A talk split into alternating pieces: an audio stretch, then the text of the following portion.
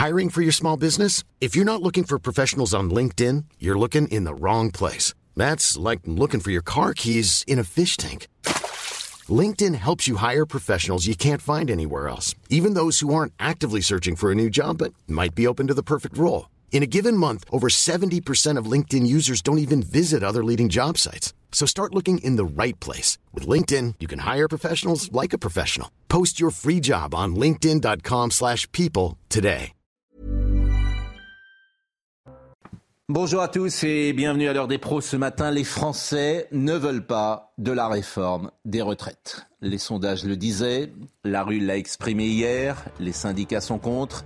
Emmanuel Macron semble sourd à la contestation. S'il a gagné l'élection présidentielle, il a aussi perdu le scrutin législatif. Et les centaines de milliers de personnes qui ont défilé hier lui ont rappelé cette évidence. Cette réforme est illégitime, cette réforme est injuste. Cette réforme est inutile. L'arrogance de la technocratie, le mépris de la rue sont les deux mamelles du macronisme. Dans quel pays vit-on pour imposer à une femme de ménage, à un plaquiste ou à un ouvrier agricole de travailler jusqu'à 64 ans? L'Europe impose cette réforme. Emmanuel Macron joue les bons élèves. Il envoie les plus démunis trimer jusqu'à plus soif. Hier, le président a allumé un incendie. À lui désormais d'éteindre ou de souffler sur les braises. Et on va en parler ce matin avec Benjamin Amar. Je pense que je vais prendre ma carte à la CGT très rapidement. Laurent Geoffrin, Paul Melun, Dominique Jamet, Georges Fenech et Emmanuel Grimaud, parce que vous êtes président de Maximis Retraite, vous êtes un expert des retraites, et vous nous direz, euh, effectivement, parce qu'il y a beaucoup parfois euh, de, de, de, confusion sur cette réforme, donc vous euh, fera œuvre de pédagogie. Mais pour le moment, il est 9h01, et c'est Audrey Berthaud qui nous rappelle les titres. Les résultats viennent de tomber. Le premier secrétaire sortant, Olivier Faure, a été reconduit à la tête du PS avec 50,83% des suffrages selon le parti, contre 49,17% pour son rival Nicolas Maillard-Rossignol. Les deux camps avaient revendiqué cette nuit la victoire. Ils s'accusent mutuellement d'irrégularité dans les votes. L'Union européenne a banni cette nuit les dérogations sur les néonicotinoïdes, ces insecticides qui menacent les colonies d'abeilles mais protègent les cultures de betteraves. Les 24 000 planteurs français craignent des conséquences désastreuses et irréversibles sur leur production.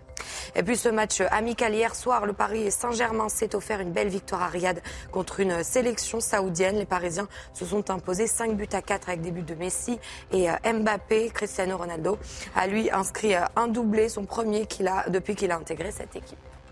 On va faire un tour de table très simple hein, avant d'entendre les uns et les autres, qui est une évidence. Les Français ne veulent pas de cette réforme. Donc après, vous pouvez en parler pendant des heures. Hein. Alors après, on peut aller contre la volonté, on peut dire ils ont tort. Ils comprennent rien. Regardez ce qui se passe à l'étranger, etc. Ils n'en veulent pas. Il y a un point que vous avez cité, mais qui est inexact, c'est quand vous dites c'est imposé par l'Europe, c'est pas imposé. Bah, bah, j'explique pourquoi. Si on ne le faisait pas, l'Europe ne dirait rien. Ben non. Elle ne paierait pas votre dette. Qu'est-ce qu'elle ferait On Ce a sont des de directives. Berlin pour payer la dette. Ce sont des Non, directives de la Commission européenne, c'est marqué noir sur blanc. C'est volontaire. C'est volontaire et fortement instructif, vous le savez, Laurent, c'est toute l'hypocrisie de l'Union européenne. C'est pas l'hypocrisie, c'est dans que- l'agenda de la Commission Oui, mais européenne et les mettent pays des- qui s'y souscriraient des- seraient des punis d'une façon générales. ou C'est d'une autre. pas- Il n'y a pas, il y a aucun moyen de coercition là. Regardez ce qu'a dit Mme von der Leyen Pour sur l'élection de emprunter- Mme Mélanie. Pour qu'il y a des éléments de pression. Autrement, tu ne payes pas ta dette, tu ne payes pas tes Mais fonctionnaires. ils non, ne te prêteront pas d'argent. Ils n'ont pas dit ça. Ils n'ont pas dit ça. mais de toute façon, ce qui m'intéresse, c'est que Sanction, c'est dans des cas très précis. si on, pas cons- parce qu'on fait pas une réforme. c'est si pas on- vrai, ça. si on considère qu'il faut écouter le peuple, et pourquoi pas, c'est le principe de la démocratie, tu as 70% des gens qui sont contre, Oui, ça, quasiment d'accord 2 avec ça. millions de gens dans la rue, Moi, j'ai rien à Ils redire ont- à ce que vous avez dit, sauf sur l'Europe. ils en veulent pas. Ils en veulent pas, mais en même temps, ils ont acté, semble-t-il, que cette réforme va passer. Bah, euh, Ah, depuis hier, euh, Ouais, oui. Regardez les derniers sondages et les, les Français font. Ça prouve une chose, à mon avis, c'est que nous vivons dans une démocratie qui aujourd'hui est une démocratie imparfaite et que nous circonscrivons la démocratie aux périodes d'élection. Mais non, effectivement, l'opinion publique toute l'année a vocation à être consultée. Et un référendum, c'est Fabien Roussel qui l'a proposé, Oui, serait pour moi la meilleure des options. mais le référendum, il ne le fera pas. Non, parce que- Emmanuel Macron ne le fera pas. Après, euh, Bien sûr. Il y a, il y a Mais quand enfin, même si eu- je peux me Benjamin Amar, qui est représentant de la CGT, qui est de retour. Il y a quelques moments que vous n'étiez pas venu sur Tout à fait, plateau. Donc ça me fait plaisir de vous retrouver. Oui, ça me fait plaisir d'être là. Bon, ah bah, je suis content. Euh, en l'occurrence, non, euh, je pense que euh, vous, vous signalez, enfin, vous pointez l'élément important quand même. Je veux dire. il y a 70% effectivement, il y a une opinion et qui en plus ces derniers temps ça ne cesse de se renforcer. Aujourd'hui, on a quand même hier on a eu une mobilisation quand même qui était, qui était quand même historique, qui, qui est gérée d'ailleurs et qui est énormément de mépris je trouve par euh, par le gouvernement. Et, euh, Sans incident, ce qui n'arrange peut-être pas le gouvernement. Oui, tout à fait. Tout à... Ah bah oui, bien évidemment, c'est plus pratique. Parce qu'il y a une forme de cynisme parfois au gouvernement qui aurait bien aimé que peut-être on aime bien pouvoir ergoter sur les, sur effectivement euh, le, ces événements qui occultent la plupart du temps que les Français détestent le désordre. Donc euh, là, il n'y a pas eu de ben Là, ça s'est extrêmement bien passé. Ça faisait plaisir. Ça faisait un bout de temps quand même qu'on n'avait pas pu manifester dans un climat effectivement euh, digne des manifestations. Mais moi, je, ne partage pas du tout l'idée que, en l'occurrence, les gens ont acté le fait que la réforme va passer. Je pense vraiment. Moi, je, je c'est ce que je. C'est ce qui résulte des sondages. Hein. Oui, oui, non, mais très bien. Mais après, bon, il y, a, les sondages, bien qu'on les, qu les mentionne. Mais en l'occurrence, on a un, Emmanuel Macron, il est en train de jouer l'apprenti sorcier sur cette histoire. On avait quand même une colère sociale qui suintait avant, à la fin de l'année hein, 2022. Souvenez-vous, les mouvements dans les raffineries, les revendications sur les salaires dans énormément d'entreprises, il y avait une colère sociale. Vous rajoutez à ça l'inflation, vous rajoutez à ça l'explosion des, des, des, factures énergétiques, etc. Il y avait déjà un climat. Donc on s'imaginait les gens raisonnables, se disaient, c'est pas possible. Il va pas au forceps nous, nous pondre cette réforme. Il le fait. La bataille idéologique, il l'a déjà perdue. S'il persiste, moi, je, je, on va se retrouver avec un mouvement, à mon avis, euh, durable. La colère, elle est profonde. Et si le gouvernement s'entête, bah écoutez, ça, ça, va. Je pense qu'on va, on va crisper encore plus le, le, le, climat au sein de notre démocratie. La colère, elle est profonde et elle est multiple. Dominique Jamais, et après, je vais poser quelques questions, évidemment, à notre spécialiste retraite, parce qu'il y a une question d'ailleurs qu'on se pose, qui est la question la plus simple du monde d'ailleurs. Pourquoi ça passe à l'étranger et ça ne passe pas chez nous? Hmm. Si quelqu'un peut me donner la réponse à cette question toute bête, pourquoi tout le monde travaille plus? Parce que c'est aussi une réalité. Moi, j'essaie de donner les. Pourquoi et pourquoi ça passe pas chez nous? Vaste problème. Oui, mais ça c'est une question. On va pas le régler ce matin, c'est intéressant effectivement. Mais on est au début d'un processus qui s'annonce assez long. Et euh, Sylvain Maillard, euh, député Renaissance, euh, député macroniste, a eu un mot, une phrase que je trouve absolument sublime. Elle dit tout. Je ne sais pas si vous l'avez vu, cette phrase, elle est magnifique. Si on voulait être populaire, on ne soutiendrait pas cette réforme. Hmm. Hein? si on voulait être populaire, hmm. on ne soutiendrait pas cette réforme. Ce qui est avoué qu'en la soutenant, il prend le risque d'être hmm. impopulaire. Et à l'heure actuelle, on a deux hypothèses. Je suis tout à fait d'accord avec vous. Macron a ourdi lui-même le piège dans lequel il est tombé. De deux choses l'une ou bien la réforme passe, comme beaucoup de gens le, passent, mm. le pensent, et il est de plus en plus impopulaire. Ou alors elle ne passe pas et il n'existe plus. Bon, euh, quelques petites questions d'abord euh, sur l'expert que vous êtes. Vous êtes venu hein, la semaine dernière, on vous a posé euh, beaucoup, beaucoup de, de, questions. On est d'accord que tout le monde a travaillé deux ans de plus Tout le monde non, pas forcément. On a dans la réforme 40% de personnes qui seront éligibles si le texte est bien rédigé. Et là, il y a effectivement un vrai travail dans la, avec le gouvernement à faire de la part des organisations syndicales et de, et de l'opposition pour faire en sorte que ces 40% de personnes puissent partir à 58, 60, 62 ans. Donc tout le monde ne devra pas partir plus tard. D'accord? Tout le monde ne va pas travailler deux ans de plus? Pas tout, pas tout le monde. Si qui ne va pas travailler deux ans de plus bah, Une personne qui, qui, serait vraiment carrière longue, qui aurait commencé à bosser à 18 ans. On va dire il y a carrière longue à 62, carrière mm. très longue à 60 et carrière très très mm. longue à 58 qui concerne peu de personnes. Mm.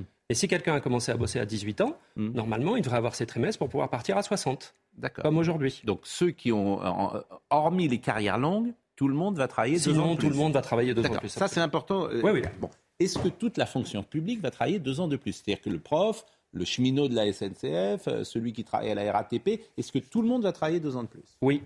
Oui. Donc ils n'ont pas envie de travailler deux ans de plus, forcément. Ces gens-là, les fonctionnaires, et quoi, personne n'a envie de travailler deux ans de plus, en fait. Quoi, les fonctionnaires plus que les autres Non, mais personne. Non, mais. Mais, mais, les autres, tout le monde. Tout le monde. Toute la, toute la vie. Mais pas, non, j'ai, pas. je, euh, vous comprenez ce que je veux dire Non, mais c'est important de le dire. C'est-à-dire que le cheminot, SNCF, le contrôleur que je vois à la SNCF qui contrôle mon billet, il va travailler deux ans de plus. Oui. Petit, oui non? petit rappel, les cheminots peuvent partir aujourd'hui à partir de l'âge des conducteurs à partir de 52 ans. Oui. L'âge moyen de départ à la RATP, c'est un peu moins de 56 ans. Oui, mais ils n'ont pas le taux plein quand le 52, ans. Le 52 va devenir 54. D'accord. Bon, euh, l'exemple que je citais, parce que moi, ce qui me frappe, c'est euh, les gens qui gagnent très mal leur vie, qui sont en difficulté, qui font des métiers pénibles. Je disais, par exemple, on va prendre un plaquiste, par exemple, ou une femme de ménage, qui a commencé à travailler à 21 ans. Les deux. Bon, Ces gens-là, ils vont travailler deux ans de plus? 21 ans. Alors, un plaquiste, normalement, a commencé à travailler avant. D'accord Puisqu'il n'a pas fait d'études jusqu'à 21 ans. Hmm. Ensuite, ce qu'il faut savoir, c'est qu'on valide des trimestres avec un salaire relativement faible. Deux mois ou trois mois de salaire hmm. peuvent permettre de valider une année entière. Hmm. Donc, quand on travaille de manière intérimaire euh, à, je sais pas, 18, 19 ans, on peut très bien avoir ces quatre trimestres, ce qui va compter, ce qui est quand même un avantage non négligeable. Donc, normalement, le plaquiste, il a commencé à travailler relativement jeune, il a probablement fait un, CAP jusqu'à 16-17 ans, il a commencé à travailler à partir de 17 ans, et c'est là où la subtilité va être de savoir comment seront prises les périodes de chômage ah pour le calcul des carrières ah longues. Ah c'est là où pour moi le vrai débat est, et mm. ça va être dans les détails.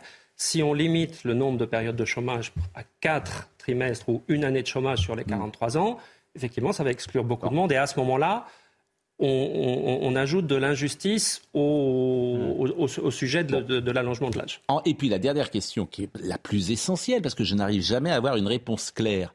Est-ce qu'on est obligé, en termes financiers, de faire cette réforme?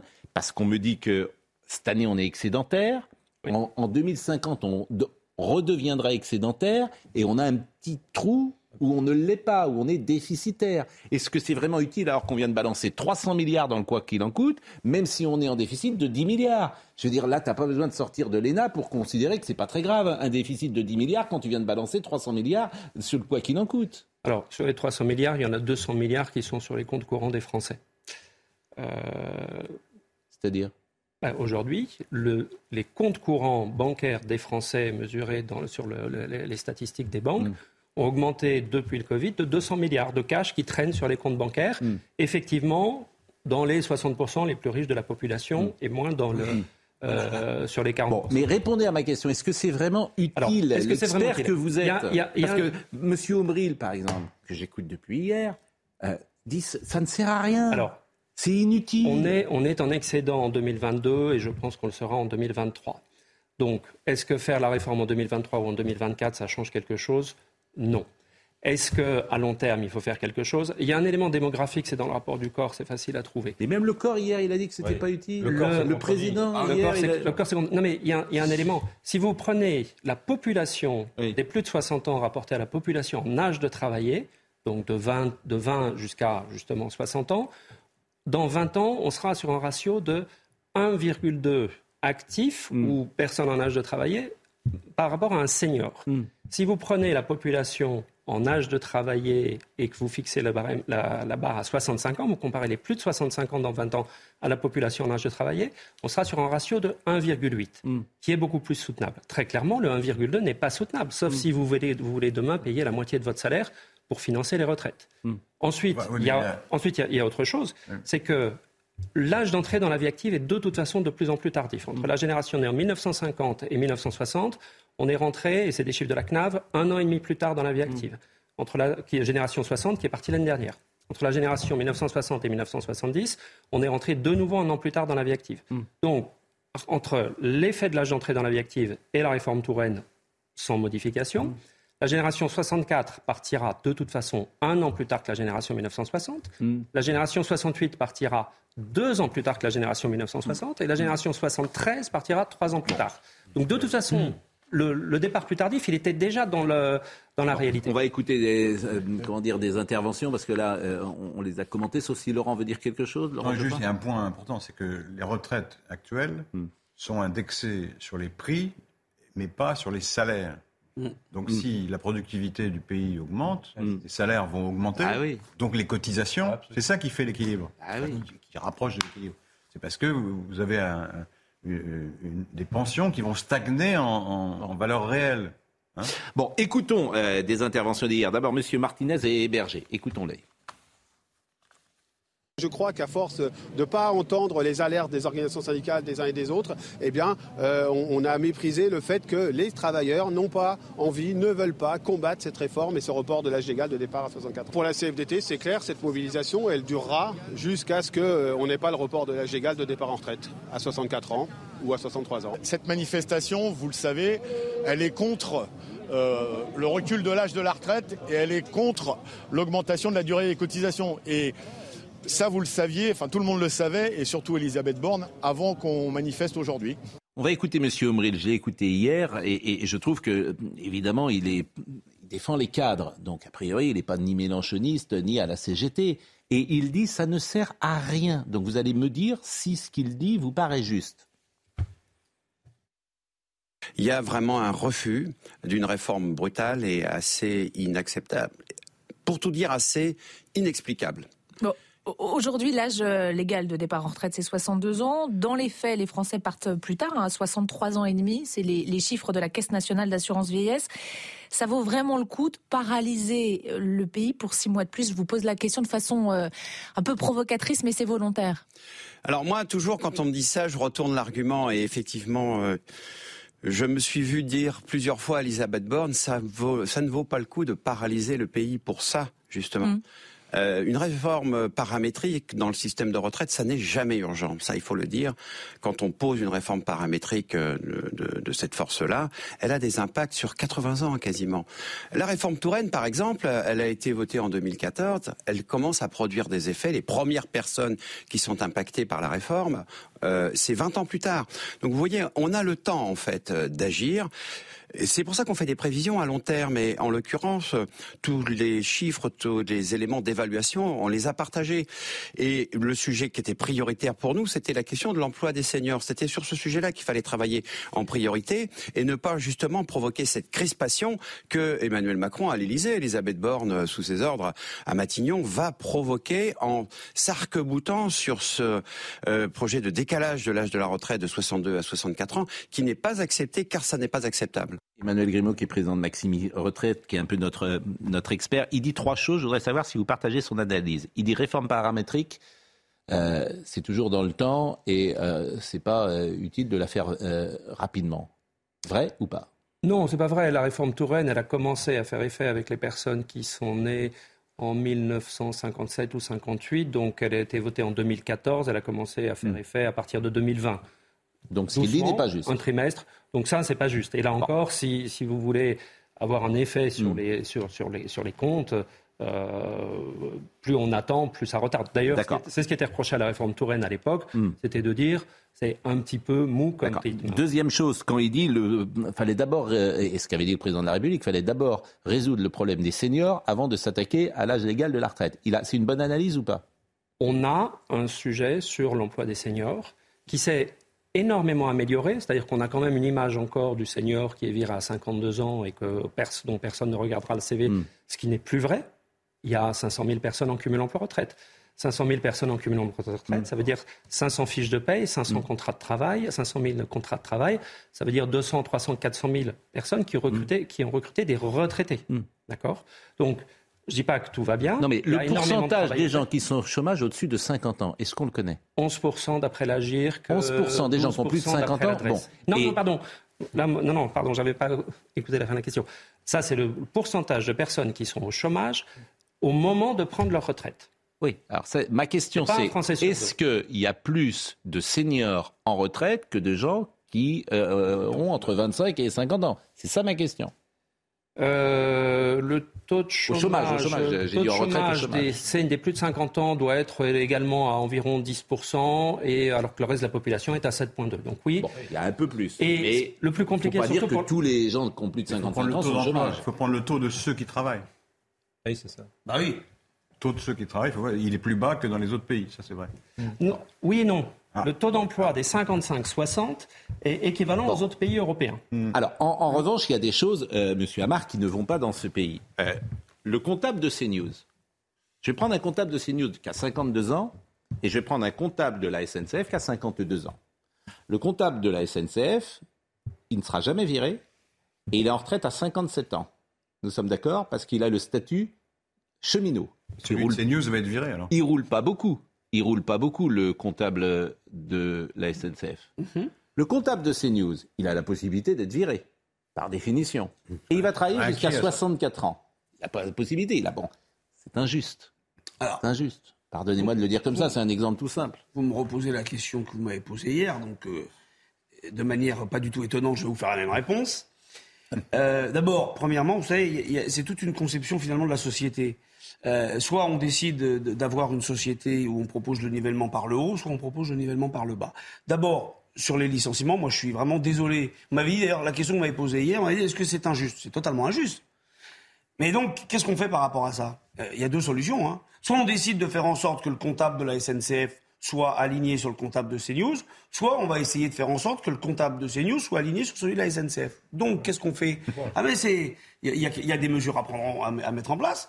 D'abord, euh, on arrête les, on, on met en place une, un certain nombre de législations, de mesures contre les licenciements abusifs, les licenciements boursiers.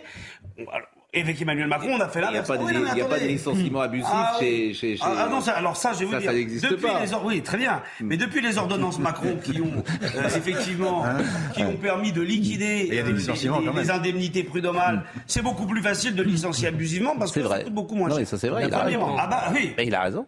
Non, bah, Sur les prud'hommes, il a raison. Pardon, Oui, les prud'hommes. Il a raison. après que. Moi, j'ai- beaucoup, Oui. Beaucoup de respect pour les experts, etc. Il n'y a pas de souci. Mais en l'occurrence, on, on- on sait ce qu'on raconte et on voit C'est vrai. le, le nombre, la baisse dans les saisines de prud'hommes. Moi, je suis responsable juridique pour la CGT dans le Val-de-Marne. Il y a deux conseils de prud'hommes. Euh, La, la- la baisse des saisines de prud'hommes et la baisse des indemnisations prud'homales en cas de licenciement abusif, c'est pas une, c'est pas une, une lubie, c'est pas une, une- un truc imaginaire.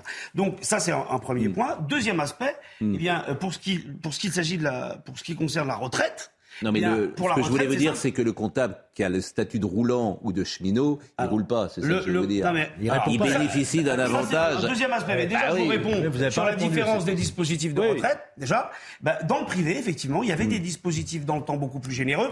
On partait pas sur les 25 dernières années, mais sur les 10. Oui. Et ça, ça a été liquidé par les réformes précédentes. Vous répondez très le court. problème, c'est qu'on a effectivement des réformes Et en après, on va faire la qui pause. liquident les droits à la retraite. Alors, la colère oui. sociale. Voilà. Simplement. Première chose, la protection sociale en France, c'est 850 milliards d'euros par an. Oui, mais ça veut rien dire, ça, ces chiffres. Bah, c'est chiffre, colossal. On a Oui. un système Je suis d'accord. qui, et je suis d'accord avec vous, il y, a, il y a plein de choses qui sont très bien dans le système, et je pense que personne ne le remet en cause. Ouais. Mais il faut le financer, ce système. Et pour le financer, il faut de l'activité, il faut des gens qui travaillent. Sur le chômage, je pense que la plupart d'entre nous autour de la table, on a entendu depuis notre, euh, notre adolescence le chômage. Le chômage, ça a toujours été la première préoccupation des Français. Mitterrand, à la fin de son deuxième mandat, a dit contre le chômage, on a tout essayé. Depuis 2015, il a commencé à baisser, et depuis 2007, il est en chute impressionnante. D'ailleurs, personne n'en a parlé à la présidentielle. Ce n'était plus un sujet. Aujourd'hui, le taux de Depuis chômage... 2017, vous voulez dire. en chute Depuis, ça a commencé légèrement en 2015 et ça a baissé très fortement en 2017. Le- on est retombé en dessous du taux de chômage de 1982. Le taux d'emploi est le plus élevé. Qu'est-ce qui s'est passé entre 2015 et 2017 2015, le CICE, donc une baisse du coût du travail, et depuis le 17 2017, d'une part, une baisse des charges sociales qui avait désindustrialisé la France depuis 40 ans, et effectivement la réforme prud'homale. Donc, alors, on est beaucoup, les salariés sont très contents qu'il y ait moins de saisines parce qu'on avait deux ans d'attente à Paris pour avoir un prud'homme, ce qui est totalement, euh, totalement fou.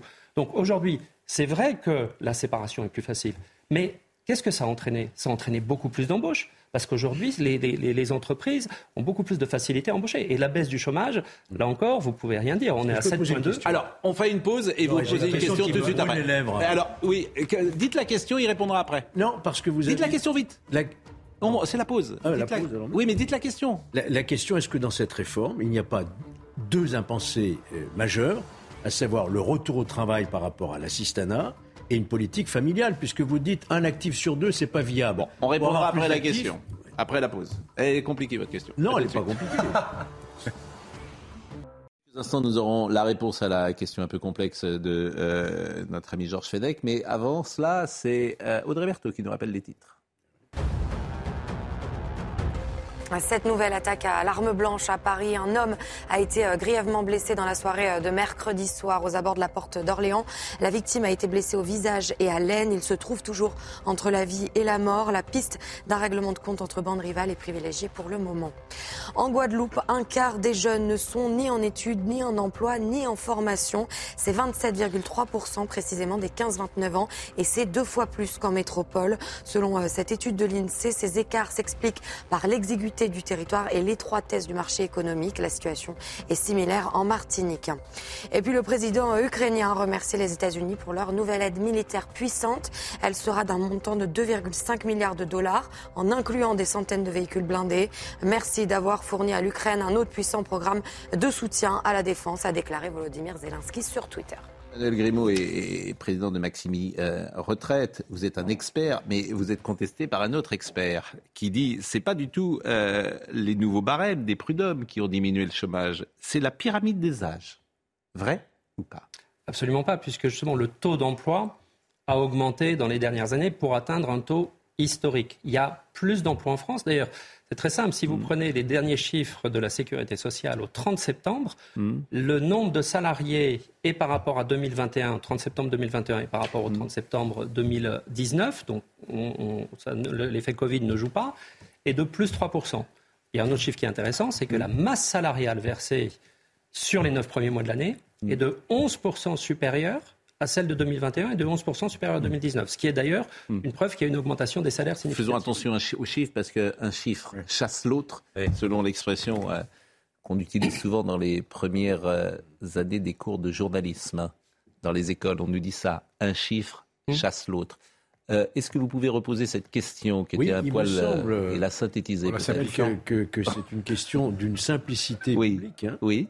vous nous avez dit tout à l'heure, un actif sur 7, 8 aujourd'hui ou demain, c'est tenable. 1 sur 2, 1,2, ça n'est pas tenable. C'est ce que vous avez dit. Absolument. Donc il faut qu'il y ait plus d'actifs par rapport aux retraités. On est bien d'accord.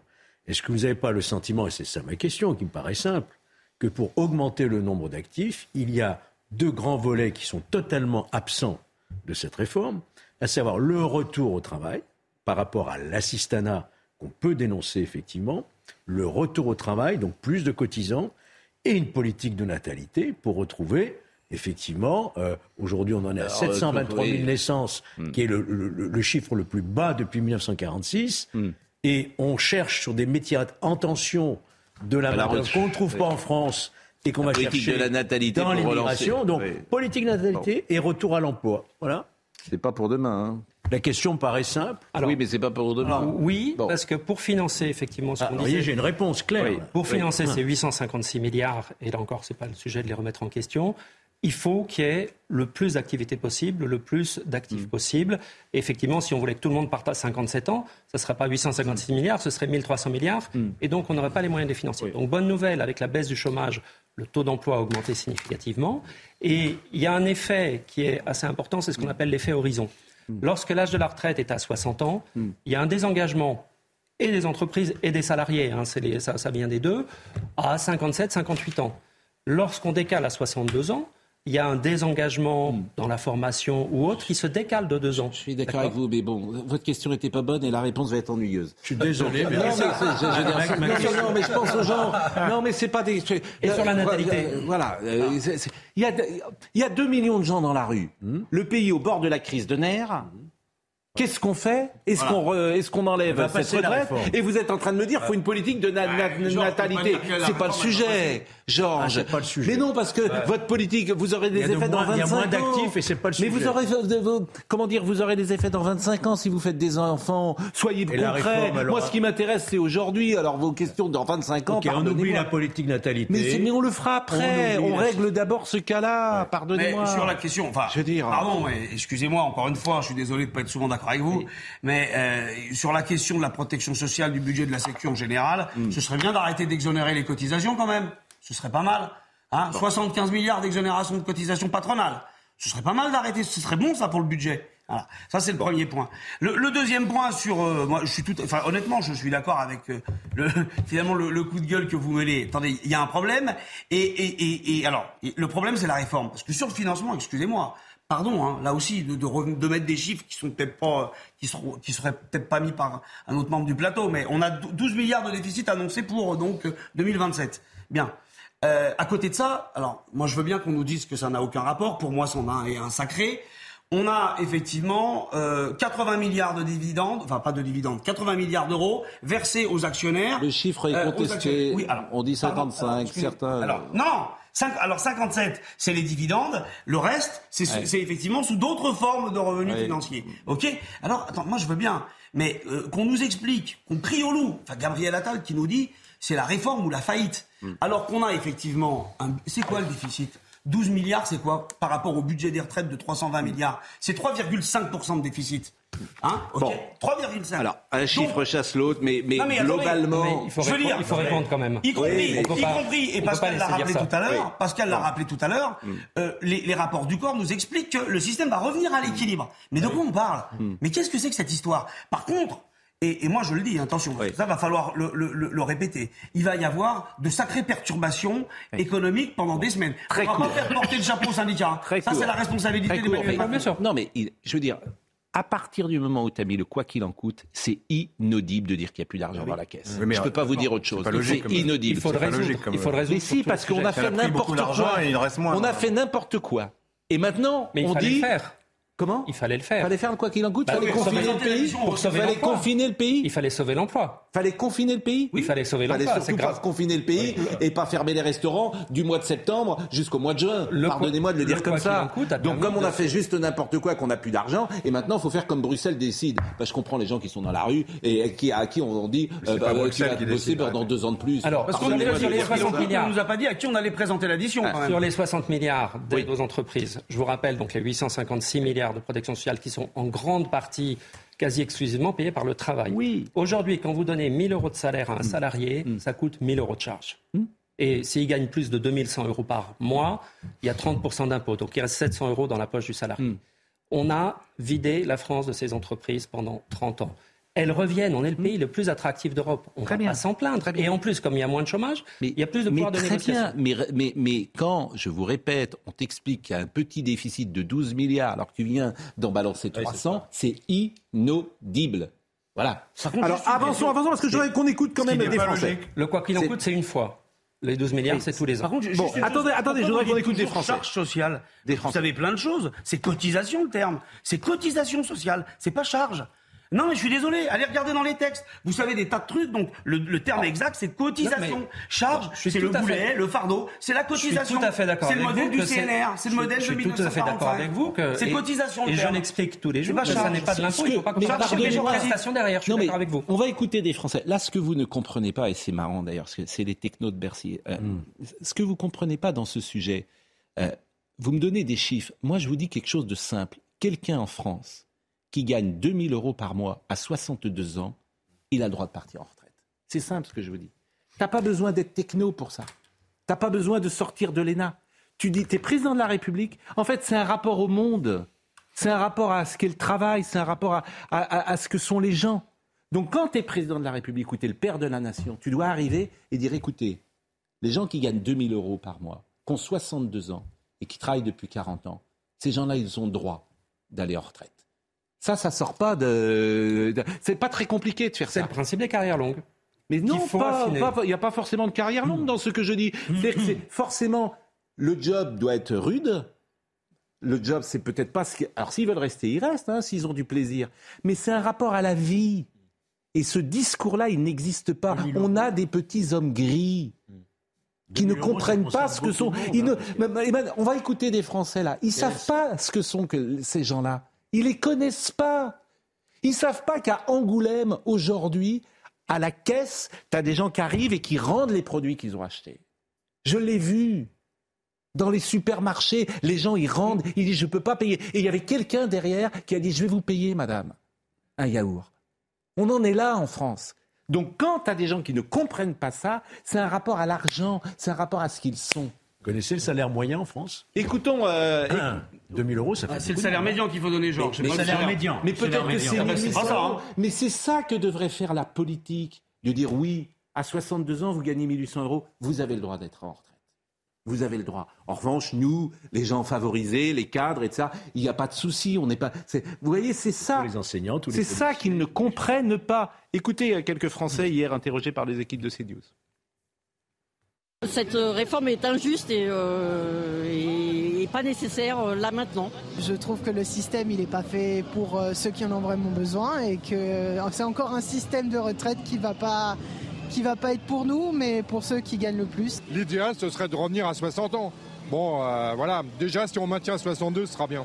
Je pense à ma retraite aussi, et puis je pense aux gens qui ont bossé toute leur vie, notamment dans des métiers pénibles, et que je trouve ça scandaleux qu'on essaye de nous reprendre des acquis sociaux. Parce qu'on est sur un niveau de mobilisation encore plus élevé, euh, ça veut dire que le signe, euh, il est clair, il faut que euh, le gouvernement retire cette réforme. On ferait mieux de s'occuper du plein emploi, de faire en sorte que les gens qui ont après 50 ans puissent continuer à travailler, faire en sorte qu'on puisse partir progressivement à la retraite. Il y a, des choses qu'on peut faire, peut-être augmenter les cotisations, il y a plein de choses à faire. En plus, quand on lit les rapports, je pense qu'il n'y a pas d'urgence. Ça, c'est des Français. Je voudrais qu'on écoute Emmanuel Macron qui était hier. Euh, mais non, mais pardonnez-moi. Oui, j'ai bien vu que c'était des Français. Oui. pourquoi vous dites ça? Ben, euh, Vous avez bien compris pourquoi je le dis. Et, écoutons Emmanuel Macron qui était hier à Barcelone.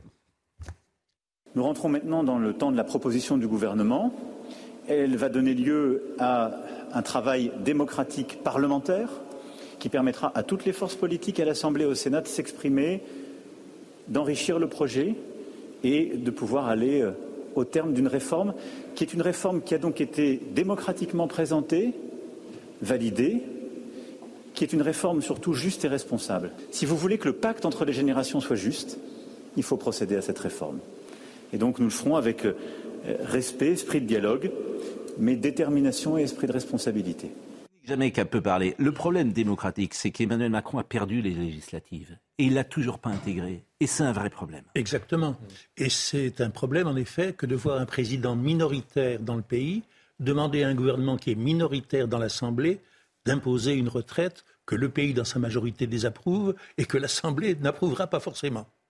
Mais euh, j'entendais vos discussions tout à l'heure, sans parler en effet, et on voit bien que ce problème de la réforme des retraites, qui va nous monopoliser, qui va monopoliser le pays, le paralyser à plusieurs reprises et euh, attirer toute l'attention pendant 50 jours, euh, il est l'occasion de distinguer une fois de plus quelque chose des distinctions que l'on prétend quelquefois abolies ou oubliées, les gens qui sont sociaux et ceux qui ne le sont pas. Et cette réforme des retraites est l'occasion pour certains de diminuer des avantages que l'on baptise privilèges, de rogner sur des situations qu'on croyait acquises, et d'autres voudraient que s'il y a égalisation, ce soit par le haut. Donc on voit à ce propos ressusciter les éternelles divisions entre la droite et la gauche. Paul Melun qui a peu parlé. Juste d'un mot, je voulais répondre à votre question, Pascal, sur la démocratie et faire écho à la déclaration du président qui dit que cette réforme va être discutée démocratiquement et il insiste sur le mot démocratiquement. Et parfois, quand on insiste sur un mot de cette façon-là, c'est qu'on n'est pas très au clair avec le concept. Et effectivement, je suis d'accord avec ce que vous disiez, Dominique, et j'ajouterais même que la démocratie, c'est pas seulement tous les cinq ans une élection où il gagne au second tour face à Marine Le Pen qui est diabolisée et où M. Martinez s'en va appeler à voter pour elle dans une situation, euh, pour euh, le président de la République, pardon, dans une situation situation tout à fait inédite. La démocratie, c'est aussi les corps mm. intermédiaires, c'est les syndicats, c'est les associations, c'est le pluralisme sur les médias de service public. C'est plein de choses, une démocratie. Et la circonscrire à une période électorale, ce serait pour moi une faute très grave qui pourrait causer une grogne sociale et qui pourrait s'inscrire dans le temps et être extrêmement préjudiciable pour le pays. Et Laurent Geoffrin, disons-le, il y a un rapport particulier avec Emmanuel Macron. Le fait qu'il mette cette réforme au mois de janvier, après le Covid, après l'inflation, après l'Ukraine, montre qu'il comprend rien au pays. Pardonnez-moi de le dire comme ça c'est quelqu'un qui est déconnecté. Je ne suis pas en désaccord avec ce que vous dites. Voilà, c'est un vrai problème. en fait, Emmanuel Macron est un vrai problème pour ce mais pays. Mais ce qui me frappe aussi. Pour ça. Oui, mais c'est pas seulement. C'est-à-dire qu'il ne le comprend pas, ce pays. C'est pas seulement son caractère ou sa psychologie. Bah, Là, vous avez, hein. vous, venez de le dire, vous avez un retour d'une discussion qui oppose la droite et la gauche. Ah, et vous avez le retour d'un mouvement social qui est mené par les grands syndicats de salariés et non pas par des coordinations ou par des, des, gens qui se réunissent sur Internet qui sortent de nulle part. Et là, vous avez, il y a eu euh, au moins un million de euh, manifestants. Mm. Les Gilets jaunes, c'était 300 000 au maximum. 300 mm, 000. Mm. Et ça a occupé la France pendant six mois. Moi, je trouve, je, trouve beaucoup plus sain d'avoir des corps intermédiaires comme les syndicats, même si on n'est pas d'accord avec eux, peu importe. Mais au moins, c'est des gens organisés. Vous voyez, il n'y a pas eu de violence hier, c'est pas, c'est pas tout à fait un hasard. Vu que les syndicats, ils ont des, ils ont des services d'ordre. Il y a un problème de Ils ont un mot d'ordre aussi de, il y a un problème de psychologie. Il y a un problème d'incarner euh, le pays. Hmm. Je veux dire, tu sors du. Enfin, et tout ça pourquoi, au fond Pour dire voilà, je vous l'impose. C'est de la psychologie. Et, et, c'est grave. Et c'est grave d'avoir un président qui, après six ans de mandat, comprend si mal le pays qu'il profite d'une situation euh, mauvaise, inquiétante, difficile, etc., pour virer à droite. Il est devenu un président de droite. je dois vous laisser? Alors, je vous laisse, euh, monsieur euh, Emmanuel Grimaud. Je rappelle que vous êtes président de Maximis Retraite. Alors, on peut, euh, par exemple, les gens euh, qui ont des soucis sur la retraite, ils peuvent appeler, je fais de la pub pour Maximis Retraite, mais vous avez une entreprise. Hein, nous sommes d'accord et vous donnez des conseils. Alors c'est un peu cher peut-être, euh, sans doute, c'est ça qui est ennuyeux. Non, on fait des, on fait conférences gratuites pour expliquer comment ça marche, parce que le premier sujet, c'est la complexité et aider les gens à y voir clair. Mm. Mais c'est vrai qu'aujourd'hui, l'essentiel de notre activité, c'est auprès des entreprises et des DRH pour justement améliorer la gestion des seniors, sur lequel il y a beaucoup à faire. Bon, euh, je voulais euh, merci en tout cas. Et. Gauthier Lebret va euh, vous remplacer dans une seconde et nous donner quelques petites informations. Je voulais vous dire ce qu'a dit Monsieur Jadot. Deux millions de manifestants, immense succès de la mobilisation contre la réforme de retraite. Le président Emmanuel Macron doit entendre l'opposition massive des Français. Ça, ça me paraît euh, la moindre des choses. Marine Le Pen dit rejetée par une très large majorité de Français, par la quasi-intégralité des travailleurs, la réforme des retraites doit être purement et simplement annulée. Emmanuel Macron doit désormais se raviser. Il n'est jamais trop tard pour écouter la volonté euh, des Français. Et on va peut-être écouter euh, Bruno Le Maire, euh, ce qu'il a dit euh, ce matin. Cette mobilisation euh, est compréhensible, elle est légitime. Nous sommes une grande démocratie où chacun a le droit d'exprimer son opposition à un projet du gouvernement. Nous savions avec le président de la République, avec la première ministre Elisabeth Borne, que nous proposions une réforme qui est difficile pour beaucoup de nos compatriotes. On demande à tous les Français de travailler plus longtemps. Euh, Il est évident que ce n'est pas très populaire, mais c'est ce qui va sauver le régime de retraite par répartition. C'est ce qui va garantir l'équilibre financier euh, d'ici euh, 2030. Donc il faut continuer à expliquer, continuer à convaincre, continuer à défendre cette euh, réforme dont j'estime qu'elle est juste, qu'elle est équilibrée et qu'elle est efficace pour le rétablissement des comptes de ce système de retraite par répartition.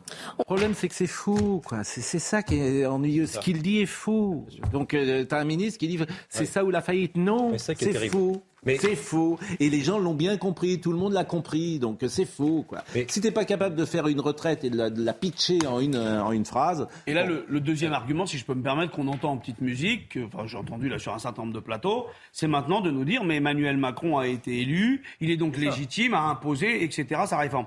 Euh, les, non, mais enfin, franchement, c'est vraiment prendre les gens. Il a pas eu la majorité absolue. Alors. Gauthier Lebret, oui, il a, il a perdu les législatives. Il a- a- il a- il a- il a- mais oui, mais c'est qu'il perdu les- Et alors, Non, il a ce qui est intéressant, Bon, c'est que- Qu'est-ce qui va se Pas qui va- gagné, voilà. Ce qui est C'est intéressant, pas c'est- pareil. Non, il a pas gagné, Parce que les autres ont perdu encore plus dans ce cas-là. Mais ce qui est intéressant, c'est que bah, Sylvain euh, Maillard- Donc, relativement, sauf- il a plutôt gagné. Sauf, Laurent, qu'un vrai président doit considérer que la NUPS et le Rassemblement national Mm. existent et qu'il doit faire une synthèse avec son Assemblée nationale pour proposer des réformes. Mm. C'est ça la démocratie. Or, lui dit, la NUPS n'existe pas, le Rassemblement national n'existe pas. Bon, bah, c'est quand même curieux. C'est vrai. Pardonnez-moi de le dire comme ça, c'est très étrange. Bah, les lois doivent recueillir une majorité pour passer, ou en tout cas pas avoir de majorité contre elles. Tu dois faire une normal. synthèse avec. Tu dois écouter, ce qui est très difficile pour Emmanuel Macron. Oui, oui, je suis. Mais dans l'esprit Macron, Ou alors tu dis, pas euh, possible. euh, je suis désolé de vous le dire, il a perdu les, législatives. Il a perdu, les, il a perdu législatives. Enfin, rappelons quand même la manière dont il a gagné les présidentielles au deuxième tour. Il y a une je- configuration je, un peu ne- je veux spéciale. même pas même. entrer là-dedans. Bah Je si. veux même pas entrer là-dedans parce qu'au fond, Oui, mais il y Emmanuel a une Macron. convention comme quoi ceux qui, ceux qui est relativement majoritaire gouvernent quand même. En démocratie, c'est oui, obligatoire. contre 70% Il faut pas donner de le pouvoir à la l'opinion, minorité parce que la contre tous les majorité est mal syndicats. élue. Laurent, possible, ça. Laurent, Contre tous les syndicats, contre 70% de l'opinion. alors non, qu'on non, n'a moi, pas je de suis d'accord, mais sur la retraite, euh, Geoffrin, moi, je suis vous d'accord sur la retraite. ou non, depuis Bien le sûr. départ, il y a un souci avec Emmanuel Macron sur ces élections. 2017 marque déjà une première étape qui infuse. Mais c'est un vote négatif, c'est pour ça. Qui infuse dans l'opinion. C'est une campagne quand même très particulière Mmh. Non, où tout d'un coup François Fillon est percuté en pleine Mmh. campagne. Il y a un problème de légitimité depuis le départ. Donc, où il en prend compte et il tente de, euh, comment dire, de négocier, où il y va. Non, mais ça, je suis d'accord. Vous avez raison. Ah oui, Bah, il ne veut pas euh, négocier. bon. Hier, il a dit depuis euh. Barcelone qu'il Bon, était euh, Qu'est-ce qui va se passer? inflexible et que c'était une réforme responsable. Déjà, il va peut-être euh, un peu changer euh, de ton dans un premier temps, faire une autre stratégie de communication, puisqu'il a dit qu'il ne croyait pas à la victoire de l'irresponsabilité. Oui. Donc, quelque part, euh, il traite M. Hamar d'irresponsable et toute personne qui était dans la rue hier, euh, en gros, vous êtes contre la réforme des retraites, vous êtes irresponsable. Donc, déjà, il y a peut-être euh, quelque chose à changer d'un point de vue de la com. Je veux juste aussi signifier qu'Olivier Véran, le 10 janvier, Ah oui, ne l'écouter. pas à la manifestation. Olivier Donc, Véran. euh, Alors on va écouter Olivier comme Véran, que d'habitude, la boussole qui indique le sud. C'est la boussole qui est voilà. de- marque le euh, sud. mais ça, tout ça, ça infuse dans l'opinion. En fait, cette oui, arrogance. la n'existez pas. bataille de la Vous êtes des gueux, vous n'existez pas. On ne veut pas vous écouter. C'est toujours les mêmes choses. Je vous assure, c'est toujours Ouais, les mêmes trucs. Écoutez Olivier Véran et je vous donne la parole après. Olivier Véran après. Olivier, vous donne la On ne se projette pas là dans l'idée d'une mobilisation massive ou de l'impact de cette mobilisation. Je l'ai dit, nous sommes sortis de la phase de la concertation et nous rentrons dans la phase de l'explication, de l'information, de la discussion avec les Français pour expliquer, réexpliquer pourquoi il est fondamental que nous procédions à cette réforme des retraites. Bon, ils sont à côté sur tout, ils se trompent sur tout, ils sont déconnectés, ils voient même pas la mobilisation massive. Et alors, Non, ce que, ce que je veux Dominique dire, Jamais. ce que je veux dire tout simplement, c'est que Emmanuel Macron, c'est comme ça. C'est 27% au premier tour, c'est 58% au second tour, et c'est un quelqu'un qui, le lendemain du jour où il a été élu dans ces conditions difficiles, oublie qu'il a élu. C'est- c'est- ce n'est pas un homme politique, ce n'est pas un homme d'État, Et alors, ce n'est pas quelqu'un qui comprend la situation Et alors c'est ça, du pays c'est là que c'est intéressant. C'est justement le soir de son élection, C'est vrai aussi. le soir de Chirac en 2002. C'était vrai, c'était vrai, aussi de Chirac. Ah, il a été Chirac, élu Chirac, Chirac 80%. élu, Chirac C'était élu à vrai pour 80% au second tour pour ne pas avoir Marine Le Pen et qui Et ce qui est oublie les intéressant, 60%. Ce qui est intéressant, c'est que le soir de son élection, il reconnaît qu'il n'a pas été euh, élu que par adhésion. Et il l'a oublié depuis, effectivement, puisque euh, on a en plus On va marquer une pause. On va remercier euh, Benjamin Amar qui était de hein, qui était de retour avec nous euh, aujourd'hui. hein. Vous, vous deviez, je crois, euh, nous, nous, nous, nous quitter. C'est bien ça à 10 heures. Et il l'a oublié. C'était intéressant de voir comment ça va évoluer. Moi, alors, je suis plutôt d'accord avec Laurent Geoffrin. J'avais eu du mal avec les gilets jaunes parce que euh, ça partait dans tous les sens. Euh, je trouve que c'est bien qu'il y ait des camps intermédiaires euh, qui aient repris euh, d'une certaine manière la main et le pouvoir, ce qui permet de négocier, de discuter et d'avoir euh, la tenue qu'on a eue hier de la manifestation. Mais ce qu'a dit euh, Laurent est, est- est très juste dans le sens où combien de fois moi sur des plateaux de télé on me disait mais finalement la CGT est morte. Oui. euh, il y a les- Moi je disais moi j'avais aucune antipathie pour les gilets jaunes, bien au contraire. Mm. Mais je disais que la, le- le- la manière de présenter les choses consistait encore une fois à, à être dans un dans un argument biaisé parce que ensuite quand nous sommes revenus sur des mobilisations, Mm. alors que pendant les gilets jaunes on nous trouvait toutes les vertus, on était bien, on était carré, on était organisé. Mm. Quand nous sommes revenus sur un certain nombre de mobilisations, là par contre on était paré de tous les défauts. Bon, Donc, en tout cas, euh, peu- ici nous sommes pragmatiques et nous avançons sans idéologie. Euh, c'est ça qui est sans idéologie ni baratin, comme on dit dans les euh, restos du cœur. Mais c'est vrai d'ailleurs, la preuve. Et voilà, toutes les discussions euh, et tous les avis contradictoires s'expriment autour de cette table.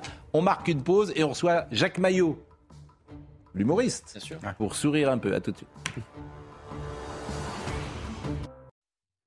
Il est 9h59 et Jacques Maillot est avec nous. Vous étiez venu il y a quelques semaines, c'était bien. Vous nous aviez apporté un peu de fraîcheur, j'allais dire de tendresse, d'humour. Flop Chef, c'est à l'affiche, c'est au théâtre euh, chez vous? Oui, c'est chez moi, c'est au Théâtre des Deux Âmes. Exactement, et vous nous direz ce que c'est que Flop euh, Chef. Oui. Euh, il y a Florence Brunold, Émilie Anne-Charlotte, Gilles Détroit, Michel Guidoni, Yann Jamet, Thierry Rocher. Et c'est vrai d'ailleurs, c'est l'occasion aussi de parler de l'émission de Paris Première de l'excellent Jérôme Desverdières, parce que ça fait un tabac.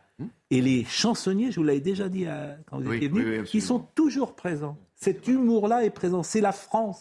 Oui, oui, oui, Et oui. on a grandi avec Jean Valton, Ah oui, bien sûr. Jean Rocard. Avec Jean Michel... Euh, non, euh, il s'appelait euh, euh, La boîte à sel. euh, Rocard. Robert, Robert, Rocard. Robert. Robert Rocard. Euh, Jean Raymond, on Jean regardait ça quand on était Jacques gosse. Grélot. Jacques Grélot. Exactement. Pierre-Jean Vaillard. Pierre-Jean Vaillard. Michel Dénéraillard. Jean, euh, Jean vous vous souvenez pas de tous Jean ces gens-là Jean Amadou.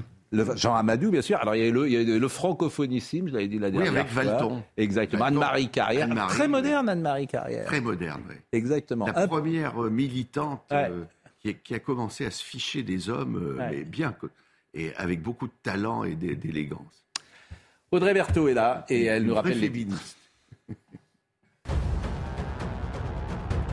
Les vols à l'étalage ont bondi de 14% en un an. C'est un délit qui donne rarement lieu à des plaintes. Pourtant, les vols dans les petits commerces et les supermarchés ont augmenté selon nos confrères du Parisien. Près de 42 000 faits ont, été recensés par la police et la gendarmerie. Un chiffre qui n'est que la partie émergée du fléau. La grève va se poursuivre. Tous les syndicats se sont réunis hier soir pour annoncer une nouvelle date de mobilisation. Ce sera le 31 janvier. Ils appellent à multiplier les actions et les grèves partout en France. La CGT cheminot a annoncé ce matin que d'autres journées d'action pourraient avoir lieu au-delà du 31. Et puis euh, une réunion euh, cruciale aujourd'hui en Allemagne. Les pays qui soutiennent militairement l'Ukraine se rassemblent. Le président ukrainien Volodymyr Zelensky dit attendre des décisions fortes comme l'envoi de blindés lourds. Je salue Jean-Jacques Perroni qui est en train de nous écouter et qui dit bravo d'inviter euh, Jacques Maillot. Ça va vous changer de, alors je dis pas la personne qui l'a cité, qui est un de nos chroniqueurs habituels, je ne dirai pas. Et je salue. C'est un qui est sur le plateau ou c'est- Comment? Non, il n'est pas, il n'est pas là. Mais ça va vous changer de ouf. Parce qu'il peut Je sortir. ne dirai pas qui. Je ne dirai pas qui. Vous connaissez Noémie Schulz. Euh, Noémie, on rappelle qu'on peut écouter sur Spotify votre formidable podcast sur euh, l'affaire Nordal-Lelandais avec Anna Jakubowicz. C'est d'ailleurs plutôt un, comment la défense que c'est que c'est l'avocat de Nordal Lelandais, Alain Jakubowicz, qui m'a raconté ces cinq années euh, de défense euh, de, de cet homme qui a été condamné pour euh, Spotify, hein Spotify, ouais. C'est Donc une ça, série documentaire Une série, audio. Ça dure combien de temps? Ça dure un peu plus de deux heures. Donc vous mettez ça en voiture et vous écoutez. Vraiment, c'est euh, absolument formidable. On en a parlé plusieurs fois. Vous étiez à Lyon. Deux hommes sont donc jugés devant la cour d'assises du Rhône depuis mardi. Youssef Tebal, qui était le conducteur, et son cousin Mohamed Yeloul. Ils sont soupçonnés d'avoir traîné Axel Dorier sur 800 mètres. La jeune femme est décédée de ses blessures le 18, 18 juillet 2020. Euh, c'est le troisième et avant-dernier jour aujourd'hui de procès. Le verdict est ce soir. Ce soir, euh, si, si, ça, si ça tient, parce que la journée euh, est extrêmement chargée avec euh, les plaidoiries de partie civile, le réquisitoire, les plaidoiries de la défense avec un, un avocat qui a annoncé une plaidoirie. euh, il y a deux avocats qui vont plaider une plaidoirie d'au moins 4 heures. Donc ça voudrait dire que les, les jurés pourraient partir délibérer euh, très tard. Bon, vous voulez qu'on écoute peut-être, vous avez interrogé le père de celui qui est accusé et l'avocat de la euh, défense. On va les écouter tous les deux et vous allez me dire ce que vous retenez de ces débats. Et euh, c'est, si j'ai bien compris, parole contre parole, parce qu'il n'y a pas d'éléments factuels. Il y a beaucoup de témoins. En fait, c'est la particularité. Il y, a, beaucoup de témoins de cette scène, puisque ça s'est passé donc, dans ce parc un soir où des jeunes s'étaient réunis pour faire la fête. On a entendu 12 témoins qui sont venus, donc des jeunes qui étaient là ce soir-là et qui sont venus raconter ce qu'ils avaient vu. Alors, euh, c'est là où on se rend compte aussi d'abord de la, parfois de la, difficulté du témoignage humain, parce qu'on a pu oublier, parce qu'on a dit des choses à l'époque et on dit autre chose, parce que certains mentent. Très clairement, il y avait des gens qui, euh, qui mentaient. Euh, et effectivement, on, va y revenir. La question, en fait, est de savoir d'abord s'il a pu vraiment ne pas voir Axel Dorier au moment où il accélère. Et ensuite, l'autre question, c'est est-ce qu'il a pu ne pas se rendre compte qu'il y avait un corps sous sa voiture? Et c'est là-dessus que ça va être plus compliqué pour, pour sa défense. Parce que ce que j'ai compris, moi, en écoutant tous ces témoins qui sont venus euh, pendant un jour et demi euh, raconter, c'est qu'il il y avait ce soir-là donc plusieurs groupes, le groupe d'Axel Dorier qui fêtait son anniversaire, et puis euh, quatre jeunes femmes dans une voiture, une Twingo, qui avait donné rendez-vous à, deux jeunes, les accusés, via Snapchat. Ils se connaissaient pas, euh, euh, ils ont flirté sur les réseaux sociaux, ils se sont donné rendez-vous dans, dans ce parc. Ils arrivent, il y a donc une vingtaine de jeunes qui font la fête, qui ont, qui ont beaucoup bu. Il est euh, euh, 2 heures du matin, il est, il est très tard. Et les quatre jeunes filles dans la Twingo, en fait, le sentent pas trop, elles, elles connaissent pas vraiment les garçons. Donc une des filles dit à la conductrice on s'en va. Moi, j'ai pas envie de rester, on s'en va. Donc, elles se sont même pas descendues de la voiture. Et elle démarre, la conductrice, et elle renverse un petit chien qu'elle n'avait pas vu. En tout cas, elle est venue raconter qu'elle ne l'avait pas vu. Euh, donc là, euh, et ce petit chien appartient à quelqu'un du groupe d'Axel Dorier. Et, elle panique parce qu'elle a renversé un petit chien et, et elle s'arrête pas tout de suite. Et là, sa voiture se retrouve encerclée par les copains, euh, le groupe d'Axel Dorier, qui tape sur la voiture. Son pare-brise arrière explose. Donc c'est la panique dans cette voiture. Elle, elle est sortie, c'est ce qu'elle a raconté à la barre. Elle avait les yeux rougis de larmes euh, deux ans et demi après. Elle est sortie de force, elle est tirée de la voiture par euh, quatre ou cinq garçons. Le, propriétaire du chien lui met des coups de poing dans le visage. Et donc, ça, c'est ce climat-là. Et vous avez donc dans la voiture à côté euh, Youssef et, Mohamed. qui, alors là, eux disent qu'ils ont voulu un peu s'interposer, porter secours.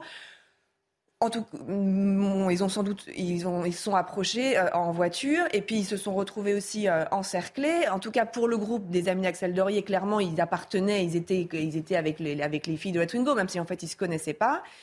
Et là, la voiture aussi se retrouve entourée euh, de gens qui tapent sur la voiture. Il y a le petit ami d'Axel Dorier va donner un grand coup de poing. Il l'a reconnu à l'audience. Il donne un grand coup de poing sur le pare-brise qui se fissure. Et donc là, le conducteur panique totalement, c'est ce qu'il raconte, et euh, il accélère. Axel se met devant la voiture, lui dit tu bouges pas, on appelle la police pour en gros régler l'histoire du chien. Euh, il, il avance un peu, elle tombe, elle se relève et là lui dit qu'elle est encore pas totalement relevée, donc il ne la voit plus et il accélère. Certains disent qu'elle était debout et qu'il ne pouvait pas ne pas la voir. Le fait est qu'il accélère, il la renverse, elle passe sous les roues de la voiture et il continue. Donc le fait, le fait de renverser Axel Dorier, on a le sentiment que il n'a pas, il pas voulu, c'était, c'était pas volontaire. je vous donne mon sentiment. En revanche, il va rouler ensuite sur 800 mètres. Et ça, des experts sont venus dire qu'il a, il y avait un corps sous sa voiture. Donc, d'ailleurs, il le dit, il dit qu'il sentait bien. Il a, il a cru que c'était peut-être son, son, un problème avec son pare-choc. Et puis, à un moment, il s'est arrêté une première fois. Et là, le, et puis, il a redémarré alors qu'il y avait une traînée de sang derrière sa voiture. Hmm. Euh, les experts sont venus euh, euh, raconter ce qu'a vécu cette jeune femme. C'est les pauvres. insupportable. Les pauvres parents qui étaient. C'est insupportable. Elle aurait pu, elle ne serait sans doute pas morte s'il s'était arrêté plus vite. Elle n'est pas morte tout de suite, Axel. Elle a terriblement souffert. Et donc, ce qui est compliqué dans cette affaire, c'est que voilà, il s'est pas arrêté, et c'est sans doute ce qui va lui valoir une condamnation pour coup ayant entraîné la mort sans intention de la donner. Bon, soyons prudents en tout cas euh, sur le verdict de ce soir. Il comparaissait euh, détenu. Lui détenu et son cousin qui est poursuivi pour non-assistance à personne en danger. Le cousin n'était pas au volant, était lui euh, sous contrôle judiciaire. Je vous propose donc d'écouter. On va écouter le père de l'accusé, hein, le père de Youssef Tebal, et l'avocat de la défense. Eh ben, quand vous trouvez entre 20 personnes en train de taper la voiture sur les plats, le toit ouvrant est ouvrant, quelqu'un qui monte avec un couteau, cassé la, la, la vitre de Youssef, il a fondu. Alors vous faites quoi? Vous faites quoi? Soit vous mourrez, soit vous sauvez. Youssef, il voulait juste de partir. Et quand il est parti, en paniquant, il courait derrière lui. Lui, croyait que le monde qui courait derrière lui, juste pour le tuer. Mais la pauvre, elle était au-dessous. Et je lui dis, t'as pas senti quelque chose incroyable J'ai rien senti. Sauf que je savais que j'ai tapé un trottoir. Il dit qu'il a senti quelque chose. Il ne faut pas lui faire dire ce qu'il n'a pas dit. En revanche, effectivement, il n'a pas voulu imaginer que ce soit un corps. De toute façon, il ne pouvait pas s'arrêter. Il ne pouvait pas s'arrêter. Si il s'était arrêté à ce moment-là, c'était un homme mort. Je rappelle qu'il y a 20 personnes qui lui couraient derrière, 20 personnes qui ont agressé quatre jeunes femmes, 20 personnes qui l'ont agressé lui et sa voiture. Il a pris la fuite. N'importe qui placé en situation aurait sans doute fait la même chose.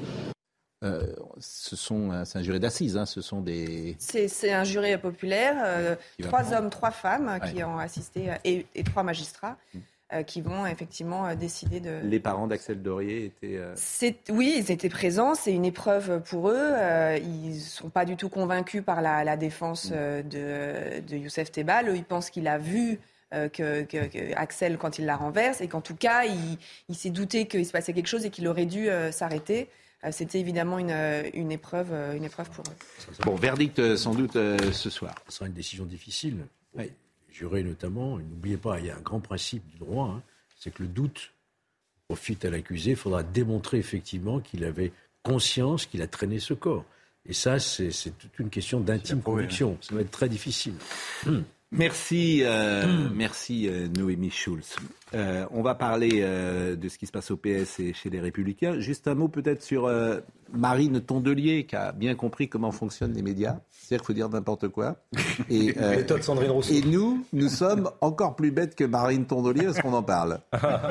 non, mais c'est vrai. C'est un peu un vieux principe. C'est un vieux principe. C'est-à-dire faut dire. Non, mais c'est exactement ça. C'est-à-dire que nous, alors, on devrait même pas en parler. Et on est encore plus bête. Euh, non, c'est sidérant d'ailleurs. Alors, je vais pas. Euh, bon, les milliardaires euh, ne servent à rien. Enfin, bon, je vais pas vous le réécouter. Mais écoutez ce qu'elle a dit simplement. C'était sur Europe 1 hier matin à Sonia Mabrouk, Marie de Tondelier que personne ne connaissait vraiment encore il y a 48 heures. Il est faux de penser que on qu'en fait on aide les pauvres avec plus de milliardaires. C'est ce qu'on essaye de nous raconter. Je vois depuis hier les ministres un par un, même Michel Sardou monter au créneau pour nous expliquer que les milliardaires sont une chance pour la France. C'est faux. Plus les riches sont riches, plus les pauvres sont pauvres. C'est ce qu'on voit depuis des années. On, est aujourd'hui en train de se dire Dans ce pays, il y a une urgence à trouver de l'argent. Pourquoi? Parce qu'on a donné 20 milliards aux entreprises, le gouvernement, 20 milliards par an rendus aux entreprises. Et donc, il manque 18 milliards pour financer les retraites. On peut faire un petit parallèle entre les deux sommes. Et donc, tout le monde va devoir travailler plus longtemps. Et à aucun moment, on se dit que peut-être, euh, si effort il faut faire, peut-être qu'il faut faire des efforts, mais peut-être que c'est pas à toutes celles et ceux qui travaillent et à qui on rajoute deux années de plus en fin de carrière de les faire, et peut-être que l'argent existe autre part. Bon, elle disait déjà les choses avec un peu moins de force que la veille. Vous a- Ça ne vous a pas échappé. En revanche, elle a parlé de notre idole à tous, qui est Michel Sardou. Là, franchement, c'est faux. T'attaques les milliardaires, pourquoi pas, mais Michel Sardou, t'as pas le droit. Ça, Il l'a quand même insulté, ça- Michel Sardou. Ça, c'est quand même un. Il a insulté Marine bah, Tondelier, il a dit qu'elle a- était, je la cite, con. Non, il n'a pas dit ça, et je crois qu'il a dit. Tiens, voyons ce qu'il a dit. Euh, Qu'est-ce qu'il a dit exactement il a, euh, Michel Sardou, je crois que nous l'avons euh, précisément. Il a dit euh, c'est con, non? Est-ce qu'on l'a euh, Voilà. Mais elle ne con. parle pas d'écologie, elle dit qu'elle veut la peau de Bernard Arnault, mais elle est con. Oui. Oui, c'est pas très sympathique. Bon, Bernard Arnault fait travailler des milliers de C'est personnes. lui qui tire le premier. Bon, j'aime l'écologie, mais je n'aime pas l'écologie politique. Non, mais il n'a pas tort. C'est-à-dire qu'elle parle plus d'écologie. En fait, il, parle jamais Oui, mais elle n'a pas d'écologie. tout à fait tort quand elle dit qu'on pourrait trouver un peu d'argent. Mais bien, mais, mais c'est ça, bien sûr. Alors écoutez la réponse, C'est écoutez la réponse de Marine Tondelier. N'attaque pas Michel Sardou. Bah, c'est lui qui l'attaque en premier. Il y a des, mais peu importe. Il y a, des- il y a- il y a deux, trois personnes en France qu'on n'attaque pas. Alain Delon, Michel Sardou, etc. Ils ont tous les, ils ont le totem de l'immunité. Ils ont le droit. Voilà. De nous Ils- insulter. Ouais, ils vont pas insulter, mais bon. Écoutons sa réponse. J'ai vu qu'il était Vous avez euh, entendu un hier peu inquiet de mes propos et c'est de nature à me rassurer. Il y a une chanson que vous aimez de Michel Sardou? Ben, Femme des années 80, Je pense que quand on, la écoute Femme des années ensemble. 80, on comprend le problème dans ses, Oh, dans ode propos en aux femmes. 2022. Général d'infanterie, PDG, parler six langues, ceinture marron, c'est pas mal. Et con, euh, comme il m'a dit hier, puisque ce monsieur m'a insulté à la télé, je pense que, par exemple, l'âge de la retraite pourrait être avancé pour Michel Sardou. On, on voit des fois que, que déjà quand ça commençait mal, ça peut partir de plus en plus mal. Moi, franchement, je l'ai entendu hier. Il trouve que Greta Thunberg est complètement excitée, c'est mal la connaître, c'est quand même quelqu'un qui a beaucoup de sang-froid. Il trouve que c'est très frustrant dans sa vie de pas pouvoir rouler à plus de 130 km sur l'autoroute. Plein de gens s'en remettent. Et euh, il trouve que les Et milliardaires, c'est super. que et vous bah, devriez parler d'écologie. D'accord. Mais il a aussi Ça le droit de pas insulter les gens. Il a aussi le droit de pas insulter les gens. Il n'y a plus de place pour la dérision, l'humour. non, les cons, c'est Je pas veux la dire, il disait dérision. ça sur les 160 à l'heure, il disait ça en se marrant C'est un peu premier degré, quand même. Pascal, je crois Ce bonne monde, je veux dire, c'est, c'est- je l'ai entendu, Sardou, il dit ça en se marrant, il, il joue son personnage, faut être un peu subtil. Bon. Mais la Elle est pas très subtilité, méchante, forcément non l'apanage des Comment La subtilité n'est pas forcément plus subtil comme, comme, euh, comme attaque. euh, Mais c'est, c'est, Elle c'est- était c'est- plus ironique que lui et plus Bon, et alors, Madame euh, Sandrine Rousseau, euh, hier, s'est baladée avec sa petite pancarte. Mais pareil, parce qu'il a dit qu'il fallait organiser une manifestation pour le mari euh, déconstruit de Sandrine Rousseau. Voilà. Donc c'était une réponse de la bergère au berger. Mais ça, c'est plus drôle déjà. Oui. Mais regardez la réponse, elle est pas drôle, Sandrine Rousseau. Mais Ah, bah, ça, elle est franchement, bon, allez, qui est Sandrine Rousseau? Ça, Sardou ta gueule, quoi. Qui est Sandrine Rousseau? Surtout pas du niveau d'une élue de la République. parle. C'est pas terrible, quoi. Mais après, je- Dominique jamais. D'accord. J'ai compris votre message. Oui. On arrête de commenter ton delier. D'accord, on arrête. Allez, voilà, on arrête. Bon, Rififi au PS. Alors, au PS. Ah ça c'est euh, magnifique. Mais alors, C'est qui a gagné Truculent. Bah, Ah bah alors selon le c'est- PS, C'est Je toujours peux pas. vous dire, je peux vous selon dire. le PS c'est fort. Olivier, Olivier Mais Faure, qui dirige le PS en ce moment c'est fort. Donc, Ouais. euh, Oui, mais enfin, Qui a gagné À mon avis, c'est plutôt euh, Maya Rossignol, je parce que aussi, oui. je crois, 300 voix hein, d'écart. parce que la- le premier vote, euh, la direction était légèrement minoritaire, Oui. hein, 51-49, et là, euh, normalement, il y a une commission qui se réunit, qui s'appelle de recollement, je sais pas, Oui. enfin, bref, et qui Et donne les résultats. Absolument. Et la direction a proclamé sa victoire sans passer par la commission. Absolument. Donc si elle était sûre d'avoir les voix, je pense qu'elle serait passée Oui. par la commission. Non. Donc il y a un doute sur la, sur la victoire. Est-ce qu'on peut faire Et un parallèle à- entre deux partis lilliputiens qui sont en train de se euh, déchirer autour de miettes On a eu hier Eric Ciotti et Bruno Retailleau avec le Oui. tweet de Bruno Retailleau Oui. qui s'en est pris à Eric Ciotti donc publiquement sur là, vous l'organigramme. êtes en train de me spoiler, c'est moi Pourquoi qui... vous dites euh, Lilliputien Bah parce qu'il il représente pas grand chose. Ah. Oui, mais je. Aujourd'hui, électoralement, les, les Républicains, c'est combien les 60 il y a Républicains 60 Les deux partis ont fait moins de 5% à la présidentielle. D'accord, mais- Vous êtes jeune, Oui, pardon. donc vous restez euh, à votre place, vous parlez pas comme ça à Monsieur Fenech, vrai s'il vous plaît. Lilliputien, c'est un commentaire, vous de commencer dans le métier. Donc soyez gentils. ça que je me permets de possible. Excusez-moi, c'est factuel de dire que moins de 5% c'est un score de Lilliputien. Oui, non, non, non. non, Moins de 5%. Gauthier. Moins de 5%. Un parti qui a façonné la 5ème République. Valérie Pécresse a dû faire un Pécreston. On parle des héritiers du gaullisme. Vous allez aller au coin. Oui, mais justement, il a de quoi se retourner dans sa tombe, le général de Gaulle. C'est pas parce que vous êtes fait couper les cheveux et que vous ressemblez à un jeune communion qu'il faut parler comme ça à monsieur Fenech. Mais j'adore Gauthier. Oui. Hein. Non, mais il est horrible. Eh, en revanche, en revanche, il n'a pas le droit de le dire. Il n'a pas le droit Moi, j'ai le droit de le dire. C'est vrai que c'est vraiment un parti lilliputien. Ah bon, mais celui qui a ah, fait. Celui qui a fait le commentaire le plus juste, c'est un certain François Hollande, de, qui vous avez sûrement entendu parler. Oui. Il, dit, il y a quelques années, le Parti socialiste, c'était 80 000 militants. Hmm. Aujourd'hui, c'est 40 000. Sur les 40 000, il y a 20 000 qui ont voté, et sur les 20 000, il y en a 10 000 qui ont choisi pour le premier tour à peu près la moitié qui ont choisi Olivier ah, Faure. Ça dit où en est ce parti qui a recueilli 1,75% des voix à la dernière présidentielle et François Hollande n'y est pas pour rien. Bon, euh, les Républicains, euh, vous n'êtes même pas capable de donner l'image, je dis vous, parce que vous appartenez à cette famille, vous n'y appartenez plus aujourd'hui, hein, je crois. Hein. Bruno Retailleau, Bruno Retailleau a fait un tweet. Bruno Retailleau a fait un tweet. C'est pas moi qui, le fais. J'y peux rien. Il a fait un tweet. Bruno Retailleau. L'organigramme ne tient pas compte des équilibres issus du scrutin. Nos accords ne sont pas respectés. Je le regrette. La confiance est le préalable indispensable au rassemblement. Déjà, vous allez vendre votre âme pour un plat de lentilles et voter la réforme de retraite que euh, vos électeurs ne veulent pas. Déjà. Ce qui est quand même assez étrange de ne pas représenter ses électeurs. Ensuite, entre vous, pas d'accord avec ce que vous dites. Hein. Bah, demandez à vos électeurs, mais vous êtes déconnectés, ça m'étonne pas de vous. Allez sur les. Je toujours dit qu'ils étaient pour. Ah, eux, ils sont pour, mais pas leurs électeurs. La majorité des électeurs LR sont contre. Voilà. La majorité, la majorité des électeurs LR sont contre, vrai ou pas? Non. Bah si. Ah, il y a une majorité. Il y a. Écoutez, il y a 54% des électeurs LR qui sont contre. Mais c'est tout. Qu'est-ce que vous voulez Mais vous niez. En fait, vous n'aimez pas le peuple. C'est votre problème. Vous n'aimez pas les gens. C'est ennuyeux quand on est un politique. Hein. c'est difficile parce qu'on se fait attaquer. Rick Histoire et on ne peut pas répondre. Mais parce que c'est vrai ah, ce que je dis, vous le savez bien. Vous le savez bien. dans le spectacle, hein, Pascal ah, Il est parfait. Retaillot Ciotti, c'est la guerre, mais c'est la guerre des petits chefs.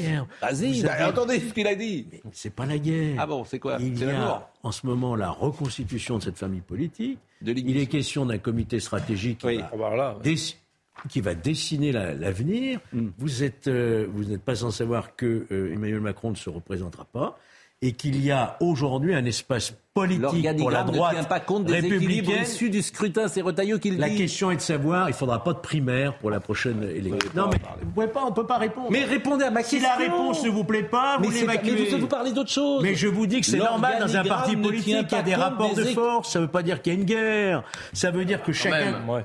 Ça ne veut pas dire qu'il y a une guerre. Il n'y a pas de guerre entre on constitue, des, on constitue des instances de actuellement, il n'y a pas de guerre. Il y a des rapports de force, mais tout ça va s'équilibrer. S'il n'y a pas de guerre, vous ne le rendez pas public. Vous l'appelez, vous ne le rendez pas public, vous ne faites pas de eh, tweet. Écoutez, euh, je vais dire. En fait, me réjouis pas de ce qui se passe. La hein. politique hein. mais crève de ça, en fait. De ce que vous dites là. Vous niez une réalité. Donc les gens, ils décrochent. Ils disent, Monsieur Fenech, qui est bel homme. Je, je, je pas. Qui, est bronzé, qui est revenu oui, de vacances, qui, a, du charme. Oui, il est en forme. Monsieur alors, Fenech, ouais. il me raconte des salades. Voilà ce qu'ils disent. Je dis qu'il y a un avenir pour la droite républicaine, il y a un espace politique, et les enjeux, c'est en ce moment-là voilà, donc il est normal. Non mais le problème, c'est que les enjeux, si vous voulez, ne valent même plus le coup de se battre. C'est ça qui est terrible. C'est que quand on fait le parallèle, et Gauthier avait raison de le faire, entre le Parti Socialiste et LR, deux partis qui, à eux deux, font un peu moins qu'Éric Zemmour à lui tout seul, qui est rentré dans la politique en quelques mois. Ce qui est quand même surréaliste, c'est que ces deux partis-là sont en train de se bouffer le bec, mm. alors même que c'est le radeau de la justice chez l'un comme chez l'autre. C'est ça qui est impressionnant. J'ai un titre pour Retailleau, Ciotti, Flopchette. Ah bah, Flopchef. Flopchef, voilà. ça tombe à pic. Euh, Flop Chef, c'est un, spectacle qui a fait le parallèle entre les cuisiniers qui ont envahi les, petits écrans. C'est vrai qu'il y a beaucoup d'émissions de cuisine. Il y en a pratiquement toutes les deux heures, hein. ça n'arrête jamais. Et puis les politiques, parce qu'on s'est aperçu qu'entre les cuisiniers et les politiques, il y avait un point commun, les casseroles. Donc on s'est dit, on, on, bâtit le spectacle autour de ça et on fait un parallèle entre les deux et on s'amuse beaucoup. Voilà. Mm. Et euh, ce que j'écoute m'amuse beaucoup là depuis que je suis arrivé, parce que c'est vrai qu'il n'y a pas de guerre euh, euh, chez les Républicains, on est d'accord. Poutine appelle ça une opération spéciale. Ah Il y a une opération spéciale chez LR. Qui a écrit le spectacle? Euh, il est écrit à quatre mains. En, euh, je donne la, ligne directrice et puis après, euh, j'en écris une partie. Michel Guidoni en écrit une autre partie. Florence Brunol, tout le monde met la main à la pâte. Et Emiliane Charlotte fait des parodies euh, très, très, très drôles. Alors, c'est- euh, il a commencé quand ce spectacle? Euh, ça a démarré début octobre et on va le prolonger jusqu'au mois de mai. euh. Et il est changeant, par exemple, avec la retraite aujourd'hui? Ah oui, il oui, évolue, oui, il oui, évolue il évolue beaucoup. Oui, oui, oui, ah bah oui, bien sûr, bien sûr. Avec l'âge de la retraite qui me concerne directement. Mais vous, bah, par exemple, il y a des, retraites chez les artistes Vous avez des... Euh, je ne sais pas. Je ne sais pas. Moi, j'ai pris ma retraite, mais je continue à travailler. Et, et mardi, je suis chez mon ami Michel Drucker. On va donc parler tous les deux de, de l'âge de la retraite. Parce que Mais mardi, pourquoi il fait, On il une émission le mardi maintenant Michel Non, on enregistre Ah oui, dimanche. Bah, Ouais, Alors, ouais. on salue euh, Michel. Drucker qui est en train de nous regarder parce qu'il nous regarde euh, tous les jours. Il fait du vélo. Mais je Ah vous oui. ai dit ma petite plaisanterie, je vais la redire parce qu'elle me fait rire. L'autre jour, je l'ai vu, il m'a dit Tu regardes tous les matins, formidable, Pascal, tous les matins. Le problème, c'est qu'il a- a dit la même chose à Bruce Toussaint. Parce que j'ai- croisé Bruce à Noël, il dit Drucker me regarde tous les matins. Moi aussi. Il a dit la même chose. Bon, on salue. Et puis- Ça existe un zapping. Comment Peut-être qu'il fait 55 ans. C'est notre icône, Michel Drucker. Qu'est-ce Ah que oui. vous voulez que je Ah oui. dise? C'est Et notre il icône. pris sa retraite, hein. Et, Et voilà. allez voir son spectacle. Parce que. C'est incroyable, hein, son Ah oui. Il te cueille parce que tu te dis bon, c'est très bien écrit, Très bien. c'est très bien joué, c'est très rigolo. Ah oui, oui. C'est euh, C'est émouvant et drôle. oui, Et moi, j'ai été cueilli par l'anecdote des yaourts de Johnny Hallyday. C'est extraordinaire. l'anecdote. C'est formidable. Non, non, mais c'est un vrai. très bon Je moment. sais pas si ça compte. Racontez- Et elle est très belle cette petite salle du théâtre Très Marigny. belle. Et le décor de Stéphanie Jarre, formidable. Exactement. Bon, voilà. Euh, on va appeler euh, notre ami Jacques Vendroux euh, dans, dans une seconde. Ah bah parce que c'est, vous savez que Van- Vendroux, il, il pourrait monter sur scène également. Ah bah oui, moi, je- on s'est beaucoup connu à France Inter. On s'est Ah oui. beaucoup, on se connaît bien avec Jacques. Oui. Alors vous savez qu'il est avec nous euh, maintenant chaque vendredi parce que euh, durant la Coupe du Monde, je ne sais pas si vous nous regardez régulièrement, Oui, oui. il faisait une petite chronique Formidable. C'est qui a, qui a dépassé l'entendement vraiment. c'est une mémoire. Je lui dis, tu es les archives du football. Bien sûr. Et euh, Jacques-Philippe de Gaulle, comme l'appelait euh, Thierry Roland. Thierry Roland l'appelait comme ça. Il dit Ah, bonjour Jacques-Philippe de Gaulle, bonjour. Vendredi, Vendroux, c'est maintenant.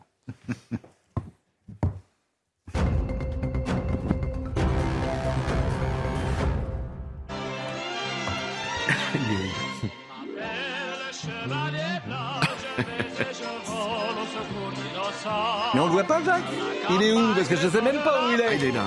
Bon, alors Jacques, d'abord, je vous félicite parce que depuis euh, mardi, euh, vous êtes commandeur de l'Ordre du Mérite.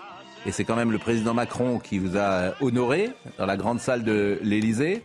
Là, j'arrange vos, vos affaires en disant que vous êtes proche d'Emmanuel Macron. Euh, et vous m'avez dit, vous m'avez dit que vous ne vouliez pas me dire où vous seriez euh, à vendredi, mais je m'aperçois que vous êtes où? Je suis dans mon musée personnel. Parce Ah là, je vous entends pas très bien. Ah. Ben, moi, je vous entends très bien. Je suis Ah oui, mais il faut mieux que ce soit le personnel. contraire. Tant qu'à faire. Allez, parlez un peu plus fort ou montez le son. Je suis dans mon musée personnel. Ah, il est où votre Voilà. musée personnel? Il est, je peux pas le dire parce qu'après ils vont venir tout me piquer. Ah bon? Ah mais c'est Ah oui, chez... oui, oui. Bon, et alors qu'est-ce qu'il y a? Alors là, je reconnais le maillot de Michel Platini, Cabé Jardin, Saint-Étienne, le maillot de UFC Nantes et le maillot euh, De historique de Ivan Kurkovic. Voilà. Alors donc, je voulais simplement, et je profite de, de notre rendez-vous, regardez, ça c'est la légende des Verts. C'est un vinyle qui a été euh, produit par mon ami Dominique Battenet, et c'est les vrais Verts de Saint-Étienne qui ont euh, monté cette opération. Euh, et ça va au- à deux petites filles qui sont pas en bonne santé, qui sont Justine et Lou. Les parrains, c'est Christian Saramagna et Dimitri Yeshvili, que vous connaissez du Biarritz Olympique, de notre ami Serge Blanco. Et donc, ils ont monté cette opération. Et donc, tous les bénéfices vont à ces deux petites filles qui sont pas en, en très bonne santé. Et donc, j'ai profité ce matin de l'émission parce que je l'ai reçue il y a 48 heures. Et je voulais simplement eh bien, euh, faire euh, de la publicité parce que c'est un truc formidable et ça fait partie un petit peu de, de ma chronique. Et je voulais jouer avec, je vais faire un jeu avec vous, Pascal, parce que je sais que ça vous agace, mais ça vous agace cette histoire des verts, des vrais verts, etc. Parce que vous qui êtes un supporter inconditionnel du Football Club de Nantes, moi je vais vous donner la, la composition de l'équipe des verts qui ont pas arrêter de battre le FC Nantes et vous, vous allez me donner la composition du FC Nantes. Parce que c'est un truc qui vous a marqué à vie. Donc, les Verts de Saint-Etienne, d'accord? Kurkovic, Janvion, Lopez, Piazza, Parison, milieu de terrain, Larquet, Sinaghed, Batnet, qui est à l'origine de ce vinyle superbe, et devant, Rocheteau, Hervé Revelli et Patrick Revelli. Voilà. les- les- alors, donnez-moi, vous, l'équipe des Verts, parce que je voudrais vous parler L'équipe des Verts ou l'équipe de Nantes Non, non, L'équipe les de- Verts, je viens de vous la donner. Donnez-moi Nantes. Je l'ai. bah, Éric Pécou me l'a donné avec Et- exactitude. Alors, avec exactitude, le, le- le- le 11 juin euh, 1977, 14 juin 1977. Alors 14 juin, si vous voulez, 14 juin. 14 juin 1977. Je suis, moi, je- au match aller, je suis ramasseur de balles d'Ivan Kirkovic. Euh, Voilà. Jean-Paul Bertrand de Man, Patrice Rio, Henri Michel, Maxime Bossis, peut-être Thierry Tussaud, Éric Pécou, Baroncelli, Amis. Euh, alors, l'équipe du 14 juin, ça m'a été donné par Éric Pécou il y a une demi-heure. Oui. Bertrand Demann dans les buts. À droite, Osman. Os- Dans l'axe, Vargas, Rio. Oui. À gauche, Bossis. Milieu de terrain, Sanoun ou Oscar Muller. Avec Henri Michel et Gilles Rampillon. Et devant, alors trois génies, Baroncelli, Éric Pécou et Loïc Amis. Ben oui, ben, c'est ce que j'ai dit. De la Coupe de France en 77. Bon. Match aller à Marcel Sopin, vous gagnez 3-0. Bien sûr, avec, 3-0. avec deux pénalties de Patrice Rio. Et l'arbitre s'appelait Monsieur Eliès. Et le retour, retour Donc, euh, à Geoffroy Guichard, retour à Geoffroy Guichard. Oui, avec un but de Pécou refusé après 6 minutes hors jeu. Je pense que ça va passionner les gens, ce qu'on dit. De 1977. On va peut-être vous Au laisser. moment de Ah, Saint-Étienne, Je pense que vraiment, on est en train de- d'exploser les compteurs d'audience, Jacques. Vraiment. Non, mais je pense, je vous remercie. Je vous remercie. Attendez, il y a. Monsieur Nedjar qui m'appelle. Oui, oui Serge. Oui, oui Serge. Ben oui, mais j'y peux rien. Il est comme ça. Euh, oui. Est-ce qu'il est possible de parler d'autre chose Me dit Serge Nedjar. On est sur une chaîne info. Donc parler d'un match qui a 50 ans euh, en 1977. Mais c'est mais c'est justement le but de la chronique. il faut- Ah bon, ah bon, vous n'avez pas compris. Ah, Bon, mémoire. que- euh, d'abord, je vous félicite une nouvelle fois. Que vous a dit le président Macron? Le président Macron m'a félicité, évidemment. Oui, pour l'ensemble de votre œuvre, mais encore. Ouais. Qu'est-ce qu'il vous Non, a il dit qu'il- non, il m'a dit, il m'a dit quand euh, nous sommes parlé un petit peu d'une manière euh, devant, pas devant tout le monde, mais tous les deux, il m'a dit qu'il voulait rejouer au football avec le Variété Club de France. Et il fallait que je trouve une ville et un lieu. J'attendais une analyse politique, quelque chose peut-être de plus intéressant que ça. Mais euh, bon, euh, est-ce que vous lui avez dit la retraite? Est-ce que vous vous permettez de lui dire, vous savez, président, moi je suis au contact des gens parce que vous, vous avez la bonne sensibilité pour le coup et euh, vous êtes au terrain. Est-ce que vous permettez de lui dire, ah, Monsieur le Président, je pense que vous devriez écouter. euh, J'ai dit, alors justement, vous faites bien de m'en parler. J'ai dit au président, est-ce que tu vas bien? Il m'a répondu, je ne lâcherai rien. Voilà. Voilà, parce que vous tutoyez en plus le président. Oh là, non, est-ce que tout va bien Ah, est-ce que... Ah, mais bon, on Pris va en arrêter, flagrant délit. Pascal, de mettre en difficulté. Non, non, je vous mets pas en difficulté. Bon, vous êtes, j'ai l'impression que vous êtes dans votre placard ou dans un dressing, euh, mais, mais ça vous va bien. Je suis au musée Jacques Vendroux. J'ai mis le costume, Ah, j'ai mis, la mis la cravate, j'ai mis Bon. ma modeste. Tenez, puisque vous me parlez de décoration, Oui. là voilà, Voilà. là voilà, voilà. Ah, mettez-la, mettez-la, Magnifique. mettez-la. Non, je peux pas la mettre. Non, non, je peux pas la Mettez-la, mettez-la. Bon. Non, non, je vous la montre. Attendez, je vous la montre. Voilà, Voilà. voilà, je Bon. vous la montre. Grand commandeur du mérite. Commandeur du mérite. Bon. Euh, merci, euh, cher Jacques. Moi, je serai vous, j'organiserai un match entre le variété Macron contre la CGT. Voilà ce que vous devriez faire. Ça, il veut jouer au foot, vous mettez en Mais face savez, Philippe Martin, et là, vous faites un. Vous faites bien. vous Mais faites franchement, l'équipe de la CGT contre l'équipe du variété emmenée par Emmanuel Macron, je vous assure, vous faites du monde. Eh bien, moi, je vais vous dire, vous- on parle souvent de, on parle de Martinez en ce moment. Oui. Bon, vous savez qu'il était milieu de terrain Oui. défensif dans une autre vie à la JS Suresnes. Vous pouvez lui demander, il va vous confirmer. Il Bon. adore le foot. Jacques, merci de cette chronique qui était essentielle pour notre émission. Et euh, je vous souhaite un excellent week-end. Vraiment, Audrey Berthaud, et après on parle de Philippe Labro. Emmanuel Macron présente aujourd'hui euh, ses vœux aux armées depuis Mont-de-Marsan. Dans les Landes, le chef de l'État va préciser en fin de matinée les orientations de la loi de programmation militaire 2024-2030. Selon l'Élysée, l'enveloppe prévue par le chef de l'État devrait être de 400 milliards d'euros pour cette période. Ce record, le nombre d'entreprises créées en France en 2022 a atteint plus d'un million, c'est ce qu'a annoncé l'INSEE. Parmi les entreprises créées, 61% l'ont été par des euh, auto-entrepreneurs. En revanche, les créations d'entreprises individuelles classiques sont en baisse. Et puis le pionnier euh, du folk rock, l'américain David Crosby, est mort. Il avait 81 ans. C'était le cofondateur des Birds. Il était connu pour son physique plutôt atypique. L'année dernière, il avait confié en interview vouloir continuer à écrire, à chanter et à monter sur scène même après 60 ans de carrière. Essentiel chez Labro, c'est sur C8 et, et c'est chaque dimanche soir euh, l'actualité culturelle. Et Philippe reçoit Mathieu Laine qui, dans son nouvel essai La compagnie des voyants, nous parle des 26 romans qui éclairent le monde pour mieux les comprendre. Réfléchissez parce qu'on va faire un petit tour de table et après vous me direz peut-être quel est le roman qui vous a le plus marqué, Jacques Maillot. Se plonger dans les grands romans de la littérature, c'est en réalité aller à la rencontre d'esprits exceptionnels qui, comme les grands créateurs, comme les grands tous ces grands artistes, ont cette sensibilité qui font qu'ils touchent aux invariants humains, à ce qui, de tous les temps, euh, nous, nous définit, nous pénètre, nous mobilise. Et en réalité, de Homère à Kamel Daoud, si on choisit bien son chemin de littérature, on trouve euh, à la fois des clés pour se comprendre au fond de soi-même et en même temps pour comprendre notre époque. Et quand on accède, si je puis dire, à, ce niveau-là d'intelligence et de sensibilité, quand on nous permet au lecteur de faire un pas vers l'autre et un autre vers soi dans le même instant, il y a une force, une puissance de la littérature, du roman, qui fait que euh, on peut effectivement être euh, je pense, plus sensible à l'autre, plus sensible à, la complexité de notre temps. Avec Mathieu Laine, c'est dimanche. Euh, vous êtes plus sensible aux romans, aux récits, aux essais? J'aime beaucoup les essais, les romans, j'aime beaucoup aussi, mais je trouve que les essais sont plus pertinents pour moi. Mais euh, vous me parliez de. Il y a un roman qui m'a beaucoup marqué, c'est Madame Bovary. Ah Parce que je trouve que c'est une chronique de la société française à un moment juste et je trouve qu'on manque un petit peu de ce type d'observation aujourd'hui.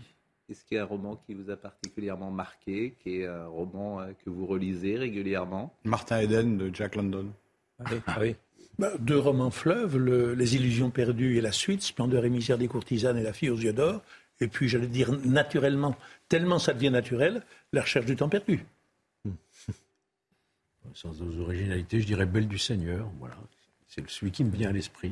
300 mmh. pages de trop Ah, mais il me cherche aujourd'hui. Parce qu'à la recherche du temps perdu, il n'y a pas de page. Ah, il n'y a, rien acheté. Ah, rien acheté.